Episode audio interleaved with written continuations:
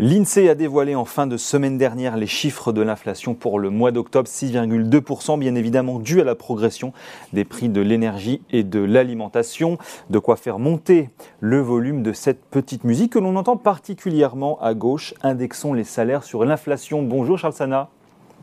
Bonjour Julien, bonjour tout le monde. Bonjour, merci d'être avec nous, fondateur du site Insolentiae. Réponse justement à cette question, à cette petite musique d'Emmanuel Macron non, c'est non. Est-ce que le président ferme la porte un peu trop vite à cette possibilité, Charles? Alors, moi, je suis pour que les gens soient heureux, je suis pour que les gens soient riches, je suis pour que les gens soient augmentés, je suis pour qu'il euh, n'y ait que du bonheur sur la terre, la paix, la félicité et l'harmonie. Mais une fois qu'on a dit ça, en fait, on n'a à peu près rien dit. La question, c'est pas de savoir si euh, Macron est gentil ou méchant. Euh, il est de savoir si techniquement euh, nous avons des conditions qui sont réalistes pour réaliser et faire une indexation. Alors moi, je suis pour l'indexation. Je ne peux pas être contre l'indexation. quand en plus on a énormément de stocks de dettes, si nous avions une indexation avec des salaires qui progressent, des dettes qui restent euh, constantes ou qui augmentent moins vite que l'inflation et que l'indexation, ça serait absolument remarquable économiquement pour tout le monde.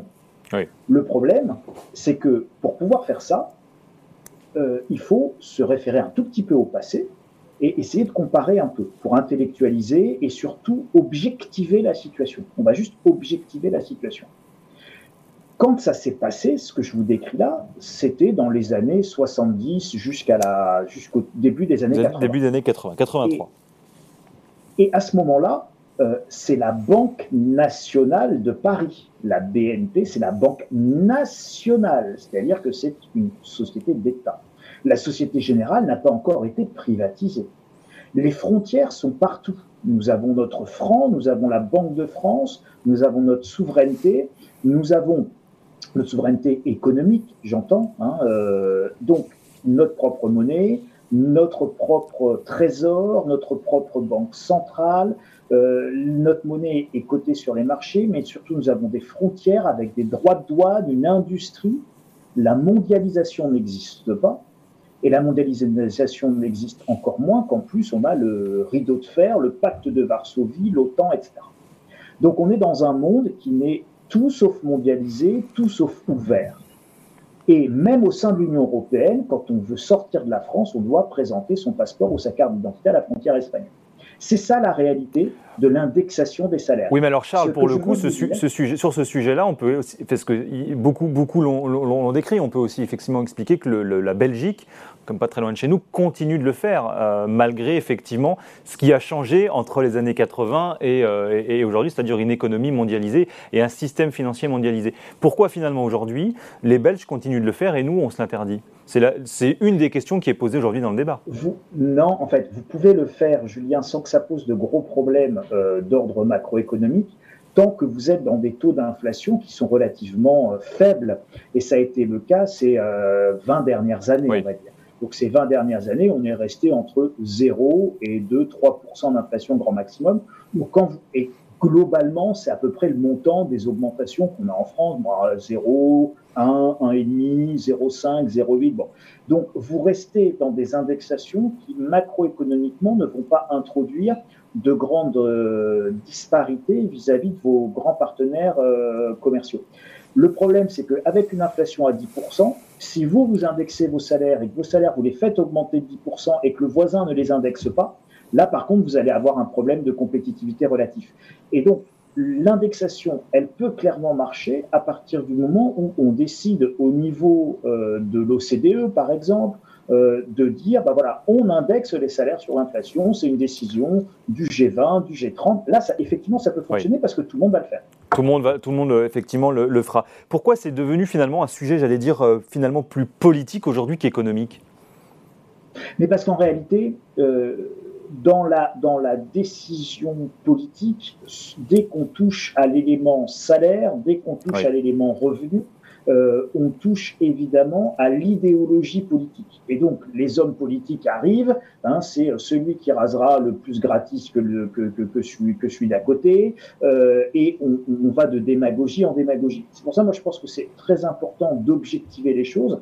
Oui, on est confronté à une inflation qui est importante. Oui, ça vient éroder le pouvoir d'achat des ménages, et c'est un véritable sujet et ce sujet, il va falloir évidemment y apporter une réponse. Mmh, mmh, et une mmh, partie de la réponse, elle est politique. Mais en France, de toute façon, la seule chose que l'on sache faire, c'est toujours dépenser l'argent du voisin.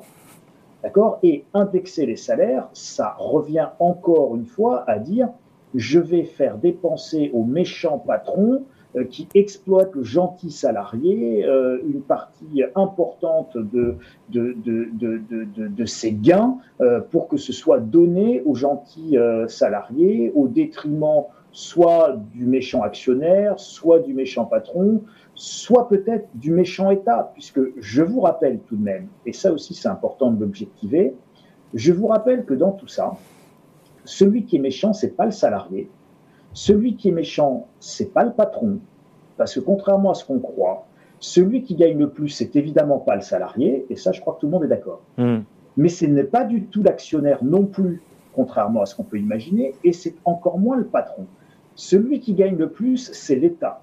C'est l'État avec une pression fiscale qui, sur les entreprises, par rapport à 100 euros de chiffre d'affaires, vous êtes entre 60 et presque 80 euros qui sont pris par l'État. Donc, le principal escroc là-dedans, le principal euh, agent économique qui se gave dans la création de richesses, ce ne sont ni les salariés, ni les patrons, ni les actionnaires, c'est l'État avec un prélèvement de 60% dans le PIB. Voilà la réalité. Bon, on va, on va, on va, on va revenir sur l'élément salaire justement, parce que vous en parliez. Est-ce que vous êtes d'accord avec Gérald Darmanin, notamment quand il dit il y a quelques jours, il y a un problème en France avec les salaires.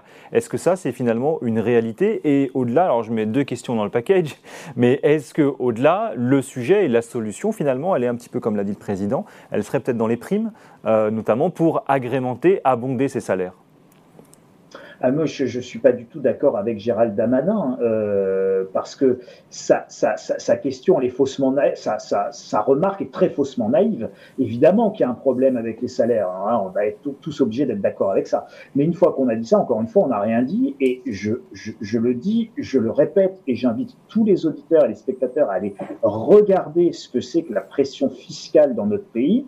Le problème des salaires en France, que vous n'avez pas en Suisse, que vous n'avez pas du tout aux États-Unis, euh, parce que les salaires sont beaucoup plus élevés. 80% de charges sociales sur le salaire. 80% de charges sociales. Donc vous pouvez toujours mettre une prime.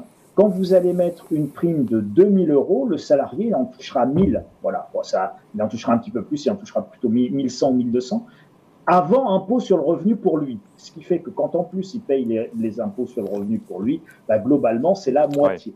Donc l'État, l'État prend globalement la moitié de tout ce que tout le monde gagne. Donc si vous voulez augmenter les salaires, c'est très simple. Euh, si demain l'État prenait rien, les salaires doubleraient en France. Bon, un petit mot pour terminer, Charles, parce que j'ai envie de vous entendre là-dessus. C'est provoquant, mais c'est fait exprès. J'avais légèrement compris, effectivement. Euh, un petit mot, peut-être que ça va aussi appeler une réponse provocante de votre part, mais tout ça, ça nous conduit, et, pour terminer, mais finalement, à un vieux débat, celui qui est, qui celui autour du partage de la valeur. Emmanuel Macron l'a notamment dit euh, euh, il y a, il y a quelques, quelques jours. Quand il y a des gros versements, il faut aussi que les salariés en profitent. Je parle de gros versements de dividendes, bien évidemment. Est-ce que, là encore, vous êtes d'accord avec ça? Il y a peut-être au moins, c'est peut-être au moins ce que la période peut nous apporter, c'est de remettre sur la table davantage ce sujet du partage de la valeur. Bah, pas forcément en fait. Parce que le partage de la valeur, pour partager, encore faut-il que ce soit mérité, quoi. Voilà. Donc moi, j'ai une réponse qui est euh, également là aussi effectivement provocante, Julien. Euh, et donc les choses sont évidemment toujours beaucoup plus nuancées. Et donc, la provocation, elle est juste là, non pas pour énerver, mais pour faire réfléchir, pour faire penser. Et donc, pour partager, est-ce qu'on a envie de partager avec quelqu'un qui mérite pas bah, la réponse, elle est souvent non. Donc il y a vraiment une notion de mérite il y a une notion, à mon sens, d'individualisation très importante de la rémunération. Je vois pas pourquoi, moi, si vous voulez, la notion d'augmentation générale, pour moi, c'est du communisme. Hein. -dire, si euh, tout le monde gagne pareil et tout le monde est augmenté pareil, alors qu'il y en a un qui va travailler énormément et l'autre qui fiche rien, on connaît tout ça dans nos entreprises, euh, ça, ça, me pose, ça me pose un problème euh, éthique et ça me pose un problème sur le partage de la valeur. Donc le partage de la valeur, le partage de la richesse, c'est un vrai sujet, c'est un sujet énorme. C'est un sujet qui est extrêmement nuancé, qui est extrêmement complexe. Euh, on ne le règle pas que par des primes en disant bah il y a qu'à euh, il y a qu'à il y a qu'à payer. Bon, faut aussi euh, assumer euh, une transition écologique, faut assumer et financer euh, des investissements, faut assumer et financer l'explosion des coûts de l'énergie. Donc hmm. tout ça, les entreprises elles doivent garder du cash. Donc c'est pas si simple. et partager la valeur, c'est pas si facile. Et, et, et ça implique forcément un effort individuel et donc une individualisation de la rémunération. Et là, on est dans des processus qui sont très compliqués. Bon, les réponses toujours provocantes, mais qui font réfléchir, on l'a bien noté, de Charles Sana. Merci d'avoir été avec nous, fondateur du site Insolencia et dans Ecorama sur Boursorama.